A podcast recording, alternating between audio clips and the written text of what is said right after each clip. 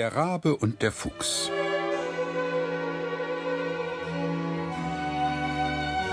Im Schnabel einen Käse haltend hockt auf einem Baummast Meister Rabe. Von dieses Käses Duft herbeigelockt, spricht Meister Fuchs, der schlaue Knabe. Ah, Herr von Rabe, guten Tag, wie nett ihr seid und von wie feinem Schlag. Entspricht dem glänzenden Gefieder nun auch der Wohlklang eurer Lieder, dann seid der Phönix ihr in diesem Waldrevier.